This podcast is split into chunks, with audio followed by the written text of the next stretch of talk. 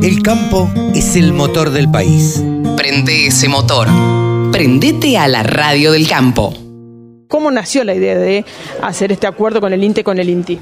Bueno, nació cuando el instituto encaró eh, junto a la red de seguridad alimentaria un estudio sobre la sustentabilidad de, los, de la producción de carne en la Argentina. Ahí se convocaron a 45 científicos argentinos agrupados, valga la redundancia, en cinco grupos, liderados también por una figura relevante.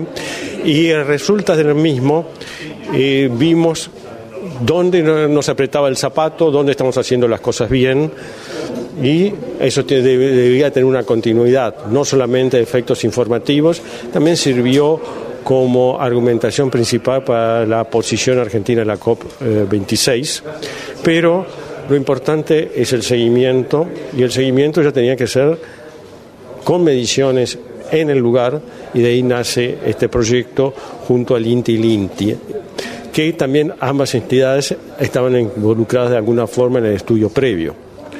Entonces, el frigorífico Logros había iniciado para su empresa eh, un estudio de este tipo y nosotros decidimos que había que escalarlo. Entonces, así que llegamos a este convenio donde están involucrados más de 30 plantas frigoríficas y sus abastecedores.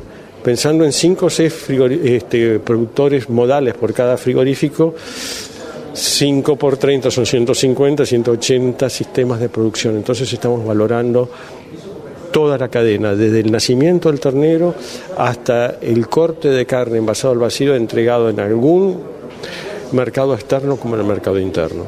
Y ahí nos va a dar una idea de los de impacto sobre gases de efecto invernadero, agua, etcétera. Esa información, ¿cómo juega, digamos, a la hora de insertar la carne argentina en cualquier otro mercado? Bueno, es una información sumamente potente. Eh, uno, para ser empleada para informar a la opinión pública nacional, como a la opinión pública internacional, y defender la posición de, la, producción de carne argentina, donde se la ataca en los distintos foros internacionales, donde se juegan muchos partidos. ¿Hay antecedentes de este tipo de estudios en otros países que sean como competidores de Argentina?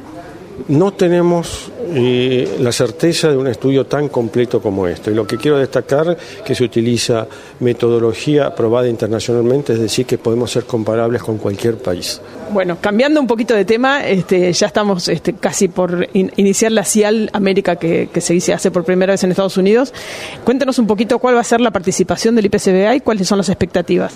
Bueno, la participación es con un stand considerable en su superficie, que vamos a albergar 16 empresas frigoríficas. Es la, como vos bien decís, es la primera CIAL que se realiza en Estados Unidos y las expectativas son muy grandes, porque creemos que es un mercado que se está transitando de pasar de un mercado de eh, productos de menor calidad como son los streamings a, a cortes. Entonces así que si vamos a estas estadísticas, el año pasado el tonelaje aumentó en un 5%, pero la facturación aumentó en un 23%, lo que implica que estamos mandando productos de mayor calidad y eso también nos trae más eh, exigencias en cuanto a la promoción, porque es muy distinto promover un producto para nichos de ABC1 que eh, carne picada. El hecho de estar en Las Vegas y en Estados Unidos, eh, estratégicamente, ¿qué significa? Estratégicamente es que estamos en el interior de Estados Unidos y entendemos que ahí va a haber una mayor influencia de compradores de ser de gente involucrada, involucrada en el mercado, cosa que también lo, completaremos con otras acciones en Estados Unidos, porque hemos montado una campaña bastante importante dentro de los Estados Unidos. Solo pensamos en agro. Desde la música hasta la información. Bajate la aplicación para escucharnos en tu celu.